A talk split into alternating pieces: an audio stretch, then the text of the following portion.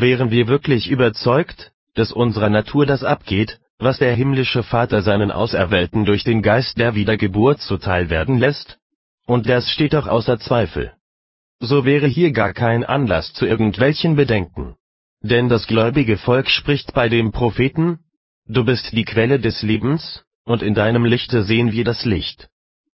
Psalm 36, Vers 10.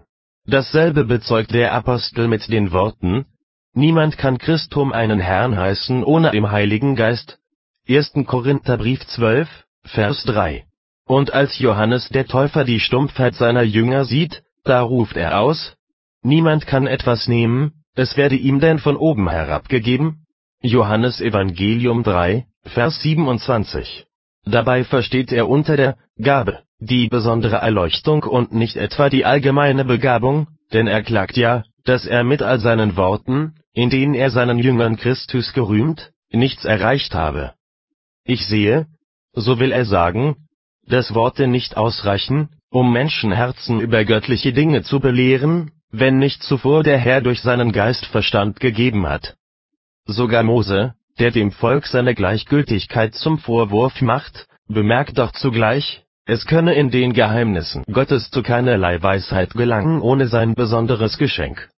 Deine Augen haben die großen Zeichen und Wunder gesehen, aber der Herr hat euch bis auf diesen heutigen Tag noch nicht gegeben ein Herz, das verständig sei, Ohren, die da hören, und Augen, die da sehen. 5. Mose 29, Verse 2 und folgende. Wäre es noch ein schärferer Ausdruck, wenn er uns der Betrachtung der Werke Gottes gegenüber als Klötze bezeichnen würde? Daher verheißt der Herr auch durch den Propheten als besondere Gnade, er werde den Israeliten ein Herz geben, um von ihnen erkannt zu werden. Jeremias 24, Vers 7. Damit deutet er recht fein an, der Menschengeist hat genauso viel geistliches Verständnis,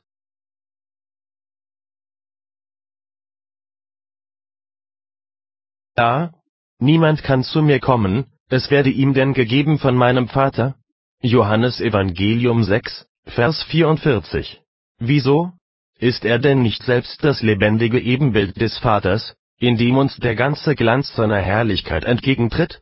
Eben deshalb konnte er gar nicht besser darlegen, wie unsere Fähigkeit zur Gotteserkenntnis beschaffen ist, als dadurch, dass er uns die Augen abspricht, um dieses Ebenbild Gottes zu erkennen, wo es uns doch so klar vor Augen gestellt wird. Wie, ist er denn nicht dazu zur Erde gekommen, dass er des Vaters Willen den Menschen offenbare? Und hat er nicht dieses Werk seiner Sendung treu vollbracht? So ist es gewiss, aber seine Predigt bewirkt nichts, wenn ihm nicht der Geist als innerer Lehrmeister den Weg zu den Herzen bahnt. Und deshalb kommen nur die zu ihm, die es vom Vater hören und von ihm dazu gelehrt sind. Wie geht aber solches Lernen und Hören zu? Ebenso, dass der Geist in wundersamer und einzigartiger Kraft Ohren zum Hören und einen Sinn zum Verstehen schafft? Und damit das nicht als etwas Neues erscheine, führt der Herr dabei, Johannes Evangelium 6, Vers 45, die Weissagung des Jesaja an, der verheißt die Auferbauung der Kirche und lehrt dabei, dass die, welche zum Heil gerufen werden, Gottes Schüler sein sollen, Jesaja 54, Vers 13. Wenn also Gott an dieser Stelle etwas Besonderes von seinen Auserwählten aussagt, so spricht er offenkundig nicht von jener Unterweisung, die zugleich auch den Unfrommen und Ungläubigen eigen ist. Wir müssen also erkennen, nur dem steht der Eingang in Gottes Reich offen, dem der Heilige Geist durch seine Erleuchtung einen neuen Sinn gegeben hat. So bezeugt es am klarsten der Apostel Paulus, er verwirft zunächst alle menschliche Weisheit und erklärt sie für Torheit und Eitelkeit, dann lässt er sich absichtlich auf die oben genannte Fragestellung ein und kommt zu dem Ergebnis, der natürliche Mensch vernimmt nichts vom Geiste Gottes, es ist ihm eine Torheit und kann es nicht erkennen, denn es muss geistlich beurteilt werden. 1. Korintherbrief 2, Vers 14. Wen nennt er hier, natürlicher Mensch? Doch offenbar den, der sich auf das Licht der Natur verlässt. Und der, sage ich, begreift nichts von den geistlichen Geheimnissen Gottes. Wieso das? Unterlässt er es aus Bequemlichkeit? Nein, er vermag auch nichts, wenn er sich noch so anstrengt, denn es will eben geistlich beurteilt sein. Und was bedeutet das? Diese Dinge sind der menschlichen Einsicht gänzlich verborgen und werden also nur durch die Offenbarung des Geistes zugänglich, und deshalb gelten sie notwendig als Torheit, wo die Erleuchtung durch den Geist Gottes fehlt.